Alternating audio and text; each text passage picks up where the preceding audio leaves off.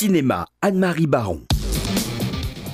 12h54 minutes et, tout de suite avec euh, Anne-Marie Baron, eh bien, euh, nous allons euh, parler cinéma. Anne-Marie qui va nous emmener dans les salles obscures. Oui, alors aujourd'hui, je vous conseille deux films. Une comédie romantique et un film qui fait très très peur. Retour à Montauk retrace un épisode charnière de la vie d'un écrivain réputé qui vient à New York pour faire la promotion de son nouveau roman. Il y retrouve sa compagne actuelle dont il a vécu éloigné ces derniers mois, mais ne pense en fait qu'à une autre, Rebecca, qu'il a beaucoup aimée et désire vraiment revoir. Ce retour sur son passé, ses regrets et ses amours manqués sont le sujet du film de Volker Schlendorf. Le film est un hommage à un texte du grand Max Frisch, disciple de Bertolt Brecht et de Frédéric Dürrenmatt à Zurich.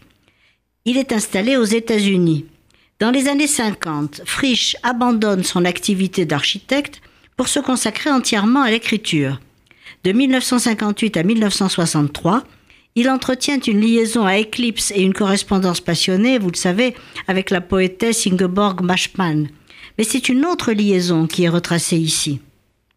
Le grand Stellan Skarsgård, Nina Hoss, la meilleure actrice allemande d'aujourd'hui, sont des atouts maîtres pour dépeindre cette romance entre deux personnages vieillissants et nostalgiques et pourtant manquant de maturité. Retour à Montauk fait le portrait d'un héros malmené, à l'esprit brillant, mais finalement égoïste et veule.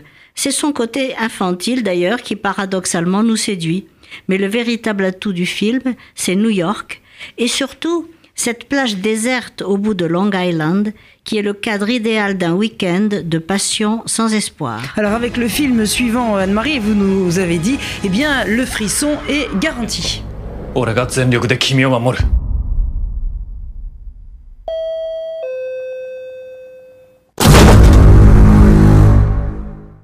Alors pour ceux qui préfèrent un peu plus d'action et de suspense, ne manquez pas Creepy de Kiyoshi Kurosawa. Ça commence comme du Hitchcock ou du Polanski. Un jeune couple emménage dans un nouveau quartier. Lui est prof de criminologie et consultant sur une affaire de mystérieuse disparition. Elle est femme au foyer, passionnée de cuisine et rêve de bon voisinage. On se croirait vraiment dans Frenzy d'Hitchcock ou même dans Rosemary's Baby. Mais leur plus proche voisin, Nishino, a une maison peu avenante et un comportement étrange. Il est interprété par le grand Teruyuki Kagawa, cet acteur au visage inquiétant, mélange de beauté et de laideur, d'expressionnisme et d'opacité, qui sévissait déjà dans les films précédents du cinéaste comme Tokyo Sonata ou Shokuzai. Une fois de plus, Kurosawa, le jeune, déploie un talent incomparable pour plonger le spectateur dans une tension anxiogène à partir d'un minimum d'effets.